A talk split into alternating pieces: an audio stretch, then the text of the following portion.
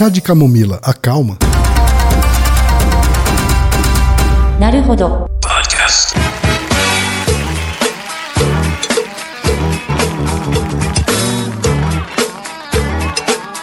Bem-vindo ao Naruhodo, o podcast para quem tem fome de aprender. Eu sou Ken Fujioka. Eu sou Altair de Souza. E hoje é dia de quê?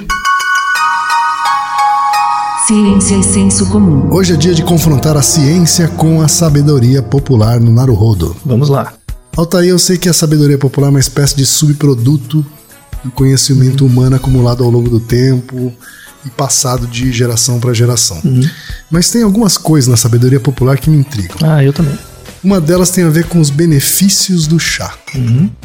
E veja assim, eu sou um bebedor de chá desde pequeno. Como bom japonês, sou um bebedor de chá inveterado. Mas o chá, ao longo da história, acabou ganhando um certo status medicinal. Uhum. Então tem chazinho para isso, chazinho para aquilo. E uma das coisas mais proliferadas sobre o chá é a máxima de que o chá de camomila acalma. O que é que diz a ciência sobre isso, Ataí? Chá de camomila acalma?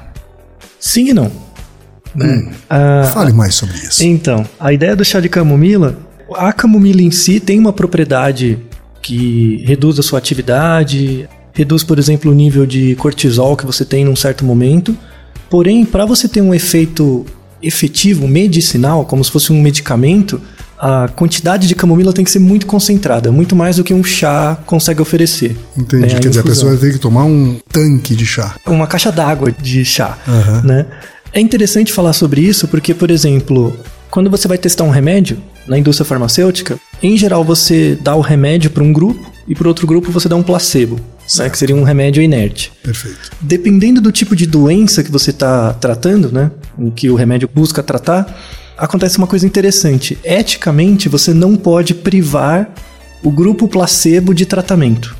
Entendi. Então, o, o que, que eles fazem? Né? Essa regra começou a ser é, executada de 10 anos para cá. Então, eu tenho um grupo remédio, que eu dou o remédio. Para o outro grupo, eu não posso não dar nada. Eu tenho que dar alguma coisa que tenha um nível maior de efeito do que o placebo. Mesmo que seja um pouquinho, Tá. né? Poderia ser um copo d'água? Não, na verdade pode ser um chá. Ah, entendi. Entendeu? Então, um exemplo, aqui no Brasil foi feito um estudo com um novo remédio para insônia, né? Eles queriam saber a eficácia do remédio, porém, o grupo controle, eles tomavam chá de camomila. Olha só. Por quê? Porque tem alguns trabalhos que mostram que o chá de camomila, e não só, tem uma outra planta que é a valeriana, né, que tem esse mesmo efeito. Ele é chamado de eficaz, mas não eficiente. O que, que significa isso? Qual a diferença entre uma coisa e outra? Basicamente, a diferença entre eficiência e eficácia, você tem o efeito placebo, que na verdade é um efeito seu. O fato de eu acreditar que alguma coisa funciona faz ela funcionar um pouco. Esse é o meu efeito endógeno, meu. O chá de camomila ou outros chás, a valeriana e tal, tem um efeito um pouquinho maior. Tá? Mas não significativamente, estatisticamente significante, mas tem um efeito um pouco maior. Ou seja, tomar o chá de camomila acrescenta um efeito em você para além de você acreditar que ele funciona. Mas esse efeito ainda é muito menor do que o remédio. Entendi. Entendeu? Então, respondendo a pergunta, depois dessa hipérbole, a ideia é que o chá de camomila acalma, mas o grau de calma que de fato ele pode trazer para você, ele é muito pequeno. né? Ele depende de uma grande concentração, que na verdade, quando você toma um chazinho, a concentração da camomila não é grande. Quando a gente toma um chá, tem um ritual de tomar um chá. Exato. Né? Tem um ritual de preparar, da água quente, da sensação de conforto. Exato. Então, e isso faz parte do seu próprio efeito placebo. Então, na verdade, não é que o chá te acalma, é que você busca comportamentos no ambiente que tentam te acalmar. Então, o fato de você fazer o chá, ficar em silêncio, sentar segurando um copo quentinho na mão, que nessa época é uma coisa boa, isso tem um, um efeito maior calmante do que o próprio chá em si. Quer dizer, só a sensação de estar tomando algo quentinho e isso dá uma sensação de conforto, acaba dando essa sensação de calmante. Exato. Agora, tem muita literatura popular pregando os benefícios do chá de camomila. Uhum. né? Ah, Eu- sim. Eu coletei alguns aqui em artigos de revistas conceituadas. Uhum. Conceituadas para o público leigo, evi- evidentemente, né? Então ele fala que o chá de camomila melhora o sono, tem benefício para o estômago, ameniza cólicas menstruais. Uhum. Tem um aqui que diz até que é útil para o tratamento de hemorroidas. Uhum. tem benefício para o sistema imuno- imunológico, na cicatrização de feridas, no controle de diabetes, no tratamento de câncer. É, então. A coisa É. não tem limite. Pois é.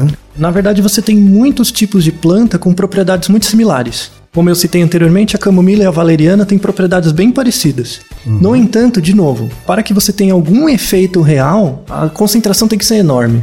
Eu não estou dizendo que as pessoas não devem tomar chá de camomila. É bom tomar o chá, mas ser mais coerente com o efeito que isso pode te causar. Um efeito medicamentoso. Relativizar esse efeito real que o chá provoca no seu corpo. Exato.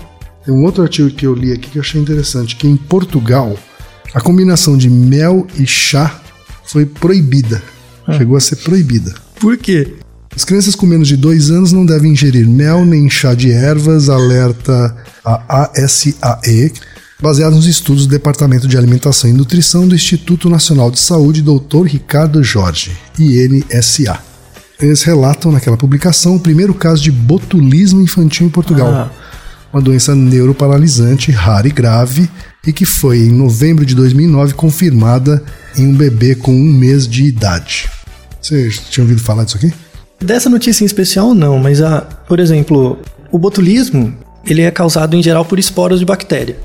Então, ou o chá ou o mel devem ter sido contaminados por isso. Isso não é razão para você deixar de comer mel ou tomar chá. A questão é que o, a- o alimento tem que ser melhor condicionado antes do consumo. O chá acalma, mas é preciso relativizar os efeitos reais que ele causa no nosso organismo. Isso. Qualquer chá quente acalma. Tá legal, E então. principalmente porque você acredita que ele vai te acalmar. Isso é o mais importante. Naruhodo, ilustríssimo ouvinte. E lembre-se, aqui no Naruhodo quem faz a pauta é você. Você discorda do que ouviu? Você tem alguma pergunta? Você quer compartilhar alguma curiosidade? Você quer lançar algum desafio? Escreva pra gente. podcast@naruhodô.com.br. Repetindo? podcast@naruhodô.com.br. Então até o próximo Naruhodo. Tchau. Domo arigato. なるほど。 Esse podcast é apresentado por b9.com.br.